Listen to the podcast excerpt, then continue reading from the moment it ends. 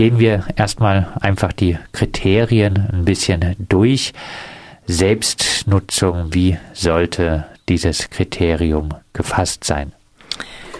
Also es sollen eben Gruppen bevorzugt werden, die Selbstnutzung garantieren sozusagen.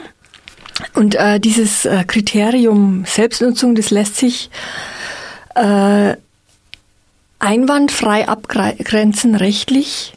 Äh, das kann man eben juristisch so fassen, dass man diese Gruppen unterscheidet von anderen äh, Investoren, wie zum Beispiel große Baugenossenschaften, die würden nicht unter Selbstnutzung fallen, weil äh, dort sich die Mieterinnen im Haus eben nicht selbst organisieren, weil das eben meistens von Vorständen und Aufsichtsräten geleitete Baugenossenschaften sind, genauso auch wie bei ähm, profitorientierte Unternehmen, die würden auch nicht unter dieses Kriterium fassen. Aber alle anderen, also auch Baugruppen, Mietshäuser, Syndikatsprojekte, kleine, neu gegründete Genossenschaften oder auch Genossenschaften, die sich unter einem Dach einem Genossenschaftsdach organisieren, wo aber die, die Mieterinnen im Haus selber das Haus organisieren, die könnten berücksichtigt werden. Heißt, äh, ihr denkt, es wäre auch rechtlich möglich, äh, da jetzt große Genossenschaft,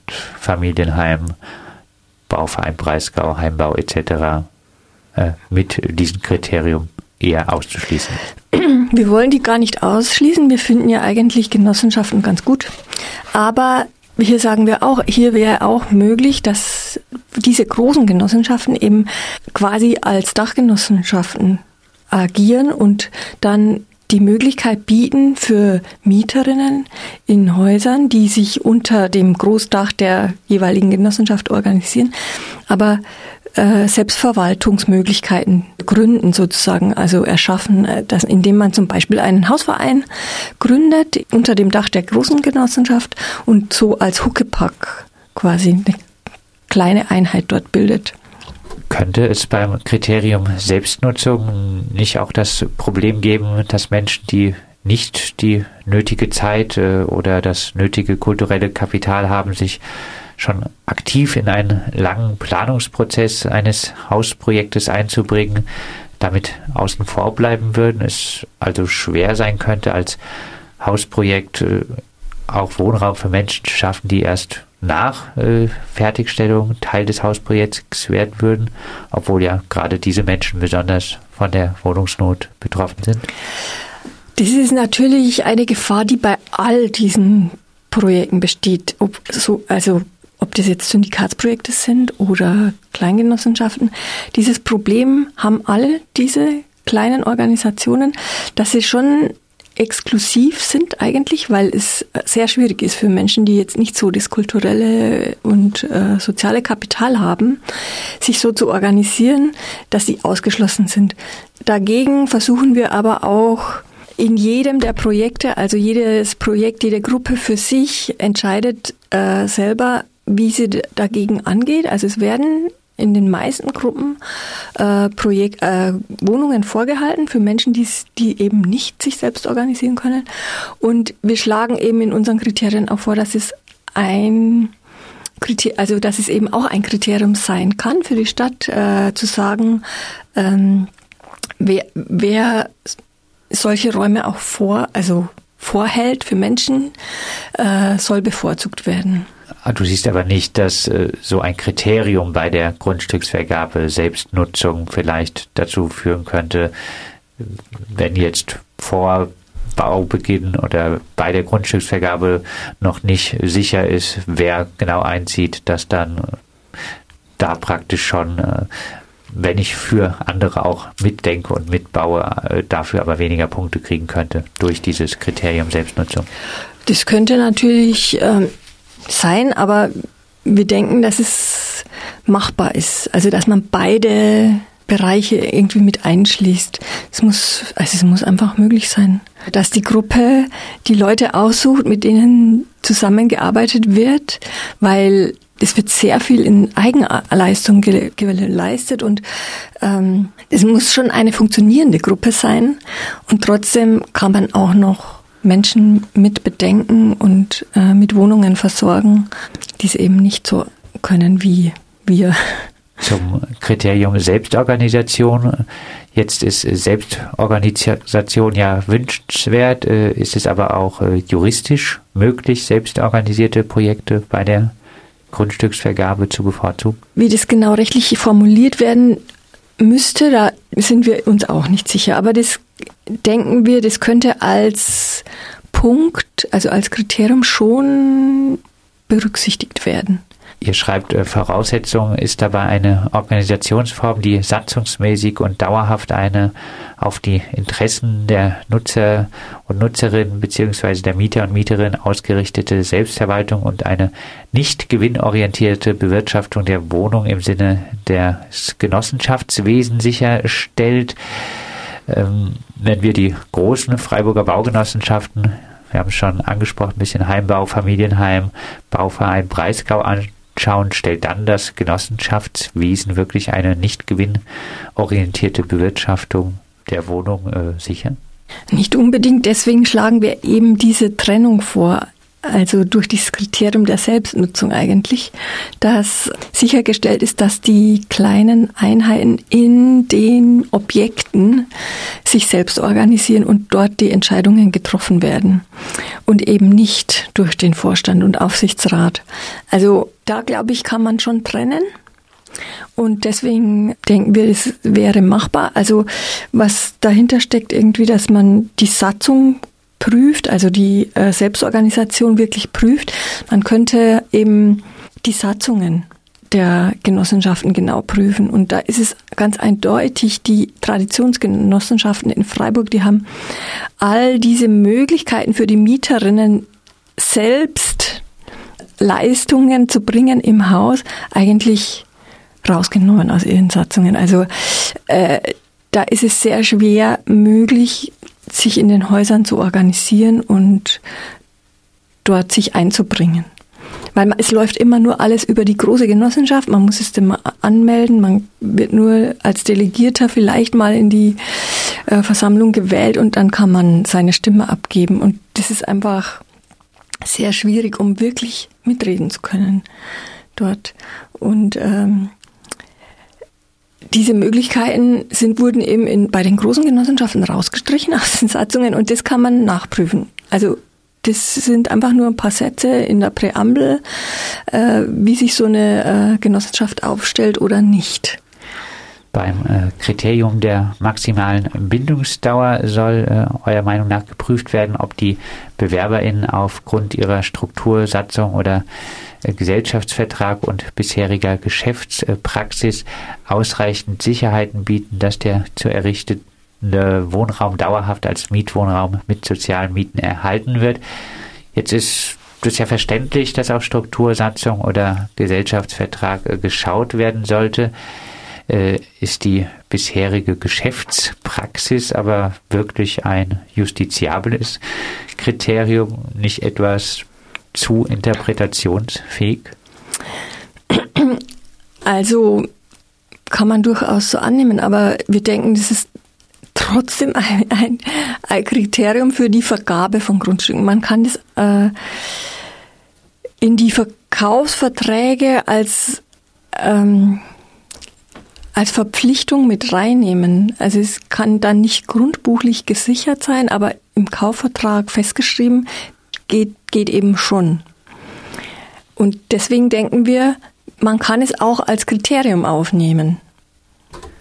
Bei der Errichtung von geförderten Mietwohnraum, wofür sollte es eurer Meinung nach in diesem Bereich Punkte geben?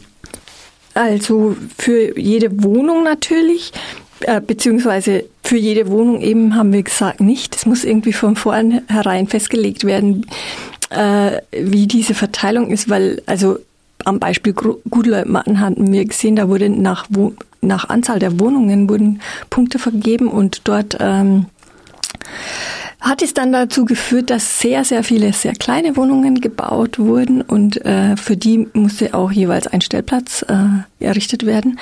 Und deswegen wären wir dafür, dass eher nach Quadratmeter äh, geförderter Mietwohnungsbau, dass die Punkte vergeben werden und dass auch pro Grundstück, also parzellenscharf sozusagen festgelegt wird, wie viel äh, Mindestanteil an geförderten Mietwohnungen sein muss. Und dann kann man eben noch Punkte erreichen durch zusätzliche Quadratmeter an Mietwohnungen. Heißt, äh, über dieses Modell soll dann verhindert werden, dass äh, es ganz viele äh, kleine Apartments gibt und äh, so äh, andere Mitbewerberinnen ausgestochen werden könnten. Genau, weil wir, wir streben ja einen guten Wohnungsmix Mix von äh, größeren und kleineren Wohnungen an und es muss dann eben so ausgeschrieben werden, dass es dann auch möglich wird und nicht durch die äh, das Vergabeverfahren dann wieder eine ganz andere Konstellation von Wohnungen entsteht. Weiterhin sollen Barrierefreiheit und ökologische Standards sowohl für die Bau- wie für die Nutzungsphase Kriterien für den Zuschlag für ein äh, Grundstück sein. Ist das alles auch mit günstigen Mieten kompatibel?